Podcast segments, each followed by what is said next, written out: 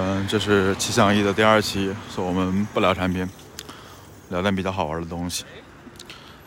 嗯，这是比较 freestyle 的一期，因为我在路上边走边录，这是之前所有的博客里面所没有的，可能有点声音有点杂，然后大家多多担待吧，因为这也是小宇宙2.0可能比较鼓励的一个东西吧。我来到杭州之后，养成了一个习惯，就是每年清明节的时候，我都会去自己爬山，因为杭州这边山很多。但是在这爬山的时候呢，我不会走那些比较正常的路了，我会往往选一条没人走过的路，或者是一条小路就开始走，反正随便车停到哪儿，只要山上有边线上有条路，我就开始继续往前走。然后这个目的也很单纯，因为那一天的时间里面我是。不说话的这一天时间里不看、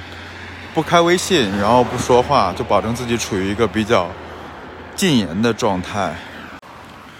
然后呢，在这个爬山的过程中呢，其实因为这个路很少有人走，所以你也不知道会遇到什么。就算有地图的话，你也不知道会碰到什么样的事情。也可以讲一个很好玩的体验，因为这是一个克服恐惧和自己孤独相处的事情。刚开始爬山的时候呢，你会觉得。挺新鲜，因为刚从大纷纷扰扰的大路上出来，很新鲜。然后，呃，自己包里面的吃的喝的也都比较充足，所以你没有什么担心的。路也很宽，阳光也很好。然后呢，再开始往山上爬，爬着爬着爬着之后，你会慢慢的发现一些问题。第一是你离大路越来越远了，然后呢，你会越来越恐惧了。因为你不知道接下来会面对什么事情，路也越来越窄，然后本来可能还有一点人的痕迹，开始变成没有人的痕迹。然后这时候你会把耳机摘下来，因为你担心会出现什么奇怪的事情，所以你就不敢再听歌了。然后这时候你的五官反而是特别的灵敏，你会捕捉到每一个细节、每一个声音。这是我们之前所。不拥有的一种能力吧，因为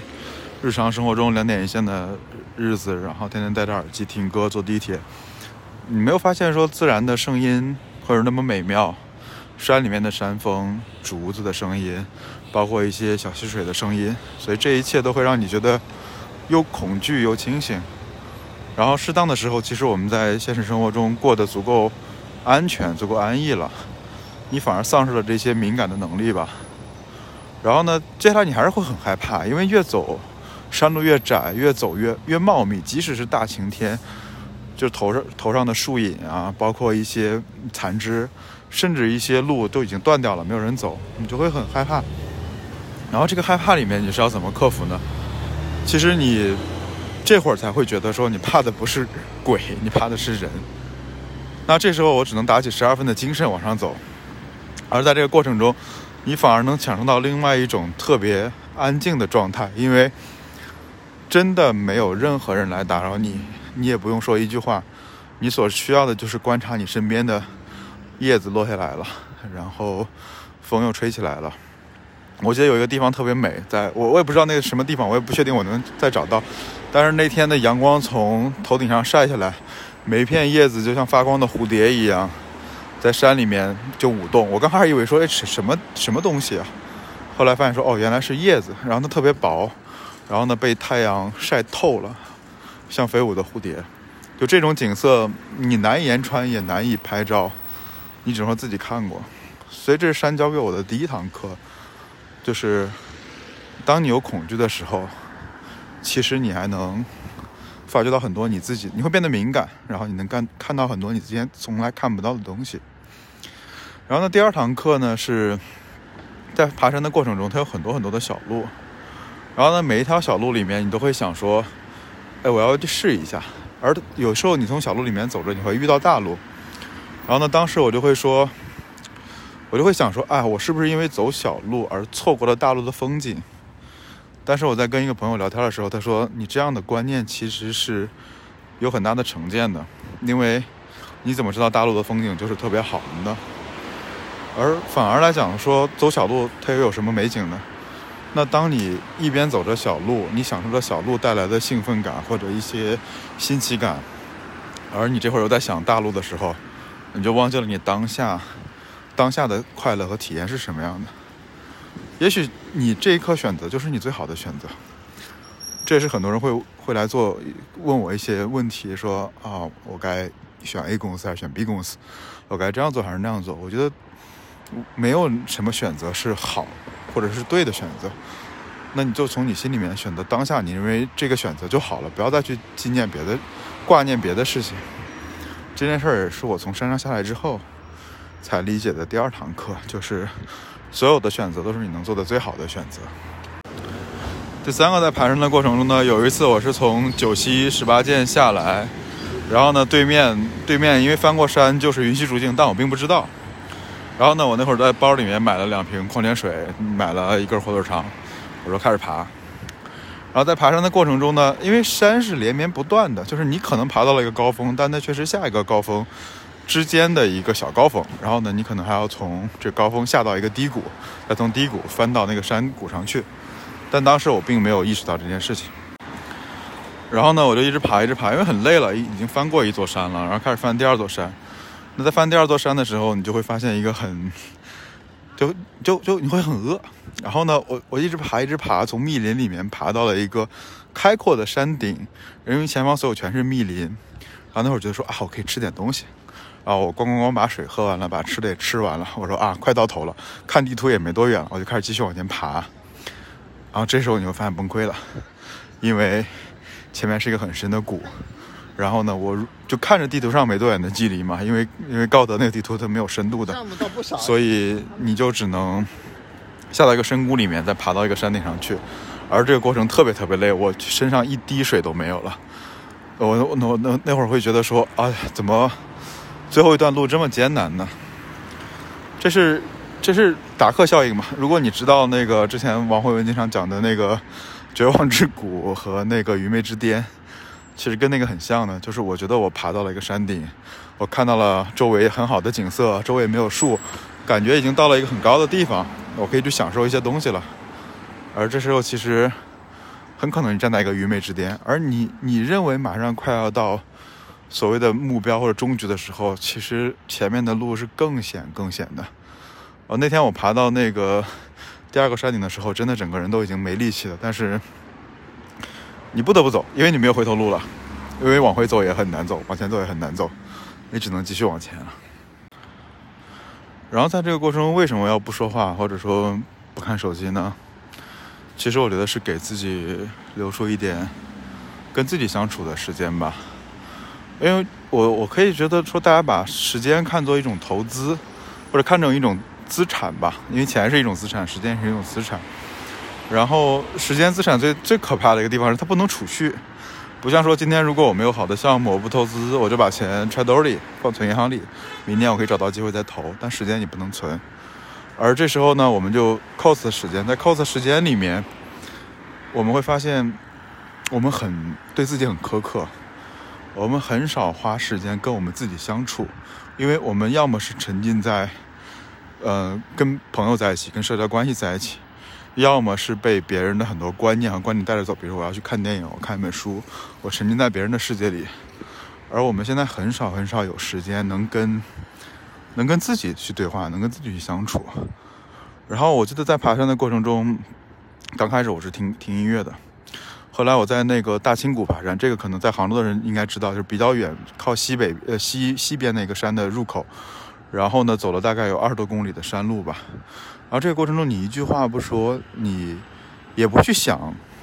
很很多事情你就不去想了，不去想说啊，今天公司里发生什么事儿，然后产品发生什么事儿，明天我要干什么。那一刻，你只有说这一步台阶该怎么走，下一步台阶该怎么走。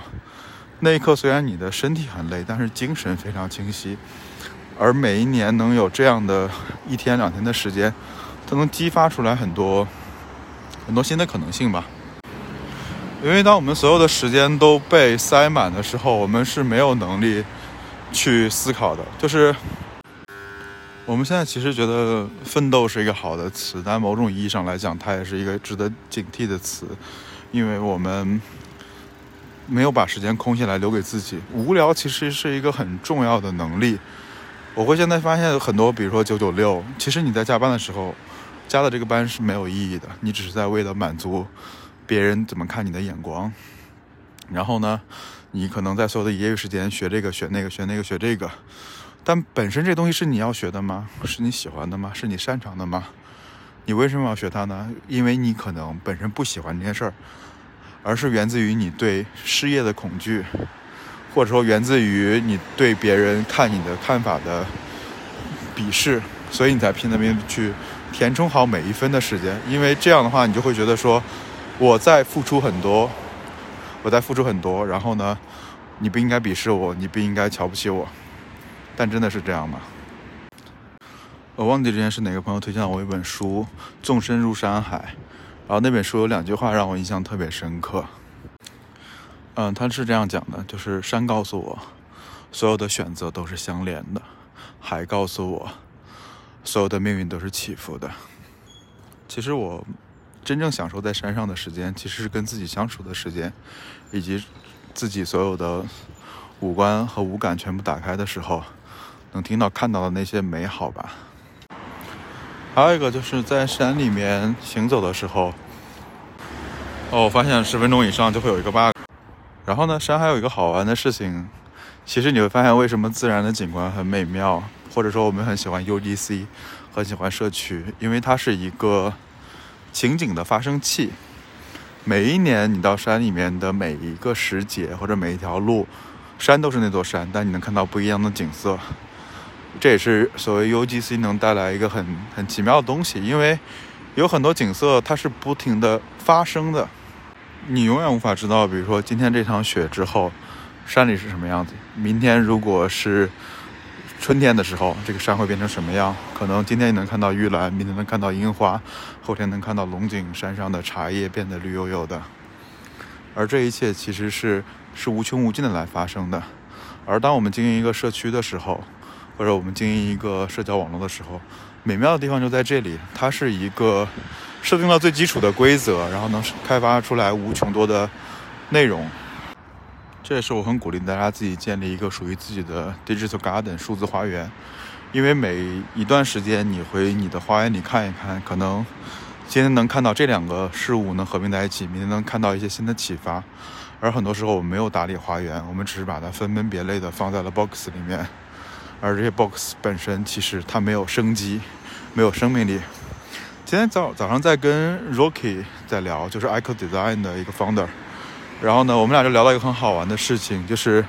建筑领域的所有设计理念大概需要三十年才更新，而我们互联网里面的很多理念或者很多设计哲学，其实两到三年就已经过时了。那这里面其实以前我会觉得整个产品设计很像。很像建筑，我们应该向建筑学习，足够好的架构，足够久远的设计，一个决定可能能撑十年、三十年，甚至五十年。但是呢，其实今天我更觉得，我们更像农夫，我们做产品设计的人更像一个经营自己花园的农场主或者农夫。我们不停的浇水、施肥，希望它生长，每一天都能看到不同的变化。然后呢，我们其实无法决定最终这个产品走到哪里去，我们只能。只能选择给它足够好的光照，足够好的浇水，然后呢帮它除虫。至于最终它能长成什么样子，其实是所有作用力一起的结果。我们本身只是一个一个农民而已。这也意味着说，其实我们应该能从更有机的角度来看这件事儿，而不是从更机械的角度来看待整个产品。很多时候不是你能做决定，而是整个用户和你互动产生的结果。比如前两天我们就在聊 Clubhouse，你就会看到很多很好玩的玩法，比如说进房间，然后头像都是二维码，大家不要聊天，然后只要互相添加关注就好了。然后还有那些可能在房间里面大家招人挖人这种这种房间，其实这些就像你的花园里，你不知道会生长出来什么东西，而你最需要的只是设定好基础的规则就行了。这是一个很美妙的地方，山是一个景色的生成器，每一次都能带来不一样的感受。那对你来讲，其实你设计的产品也是一个有限的游戏。如何让这个有限的游戏变成无限的游戏？那你能不能让它变得更有机、更有意思呢？好了，洋洋洒洒又说了十五分钟了，我也快走到目的地了。所以这期比较 freestyle，其实是为了测试当时 Kiss 跟我讲的，这样录播课会不会极大提高供给量呢？至少对我来讲，呃，它提升供给的可能性还是很高的。但是大家听下来感受怎么样？我不知道，但是这是我觉得很好玩的一个测试吧。如果你喜欢的话，也可以在在留言区里面说一说你听下来的感受吧。也真的没有打任何草稿，纯粹是个人的一个走在路上想跟大家说的事情嘛。因为今年马上清明节又到了，我每年清明节会去爬山的，基本上看看今年能去爬杭州的哪一座山，然后跟自己待一天，跟自己相处一段时间。我觉得可能这里面就是找寻幸福的一种方式吧。最近听到一个观点，我很喜欢，是什么是幸福呢？幸福其实就是你欲望缺席的时刻，就是你的幸福。愿你们找到你的幸福。